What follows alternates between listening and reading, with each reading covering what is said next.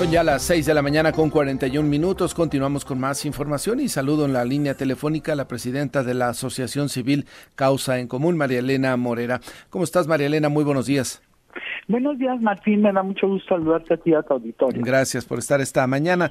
Desde la sociedad civil, ¿cómo están observando? ¿Qué opinión tienen respecto a la, eh, pues, el camino que lleva la ratificación ya de Ernestina Godoy en la Fiscalía de la Ciudad?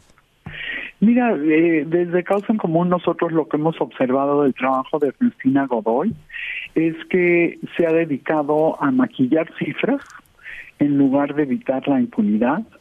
Eh, por ejemplo, eh, hay muchos hay muchos casos y ya estamos lo hemos mostrado en el momento que hacemos el análisis de cifras delictivas y, y anomalías que muchos de los homicidios dolosos los clasifican en otros cajones para evitar que públicamente eh, se, se muestre que han subido los homicidios en la, en la Ciudad de México.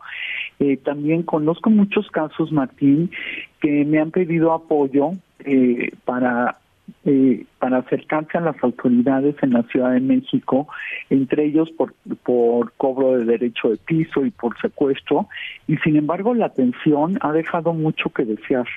En cuanto al cobro por derecho de piso, eh, como muchísima gente sabe, toda la condesa, por ejemplo, paga eh, cobro por derecho de piso, todos los bares, los restaurantes. Esto también lo estamos viendo en, en, este, en colonias aledañas a Tepito, donde inclusive en el centro también, donde inclusive hasta las mueblerías pagan eh, derecho de piso eh, que es un delito que se puede atender y se puede terminar con él sin afectar a las víctimas. Sin embargo, tampoco no lo han hecho. Eh, otro tema que nos preocupa en la Ciudad de México es el tema de los desaparecidos. Eh, cuando los desaparecidos aumentan, y por ejemplo, del 2019 al 2022 tenemos 3.584 desaparecidos en la comisión de búsqueda. Sin embargo, la Fiscalía solo reconoce a 779 personas. Eh, otro tema que, que nos preocupa, por supuesto, es el uso partidista de la fiscal Ernestina Godoy.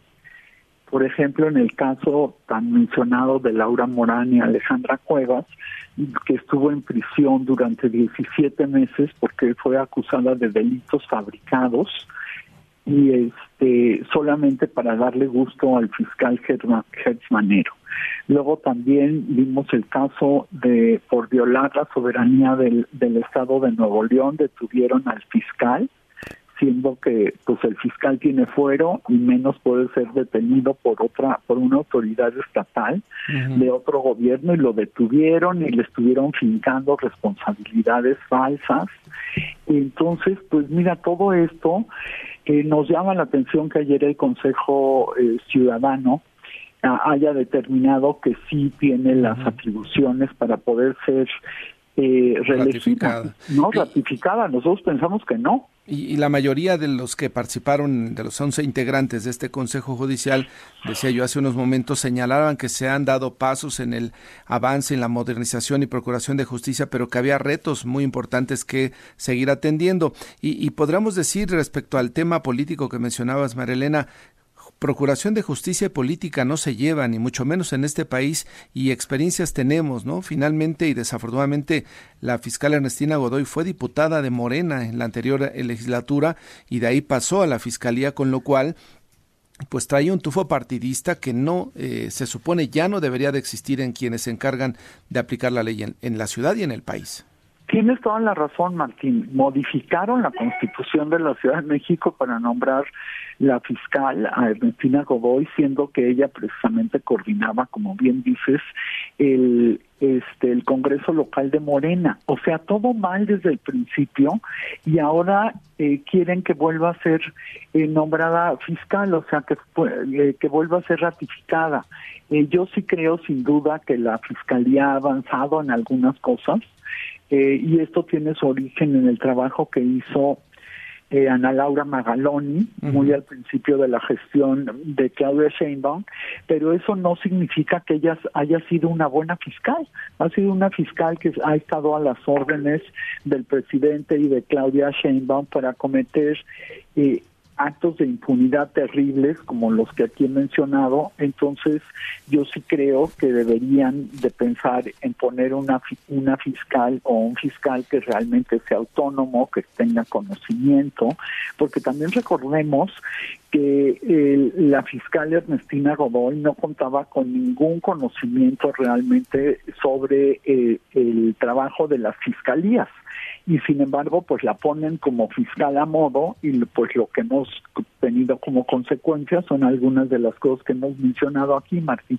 Claro, claro. Em, seguirán observando, seguirán muy de cerca el trabajo de la Fiscalía, si es que logra Morena obtener y sus aliados estos 44 votos que, eh, eh, que requieren en el Congreso de la Ciudad y también si hay el voto, por supuesto, y opinión favorable del jefe de gobierno. Sí, por supuesto, nosotros seguiremos este, viendo lo que sucede en la Fiscalía de la Ciudad de México, como lo hacemos en todo el país, criticando lo que está lo que está mal, reconociendo lo que está bien y pues esperemos que los legisladores de la capital no le den su voto. Eh, recordemos que para ser reelegida necesitan las dos terceras partes y las dos terceras partes hoy no las cuenta Morena.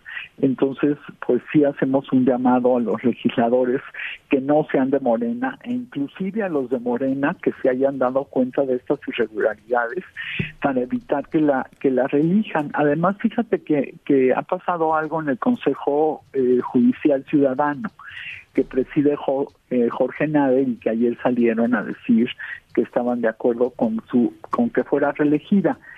El proceso debe de ser abierto y público y debe de escuchar a las víctimas.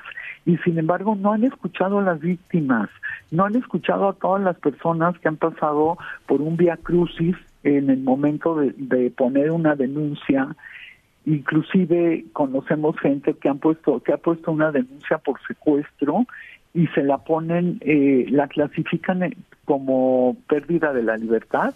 También es otro cajón diferente mm. no entonces hacen mucho en la fiscalía para maquillar y no para realmente resolver la gran impunidad que tenemos no solo en la Ciudad de México, no es un problema en el país, sin embargo en un en un estado como es la Ciudad de México, que es un estado de avanzada en muchos temas, sobre todo en el tema de derechos, pues lo que nos están demostrando es que no les interesa escuchar a las, a las víctimas y que no les interesan los derechos que todos tenemos de tener una justicia pronta, expedita y completamente transparente. Pues lamentablemente, ¿no? Desde hace ya varios años que deseamos que eso suceda en la ciudad y pues no podemos tener esa garantía. Pues María Elena Morera, te agradezco mucho la conversación esta mañana y seguiremos en contacto.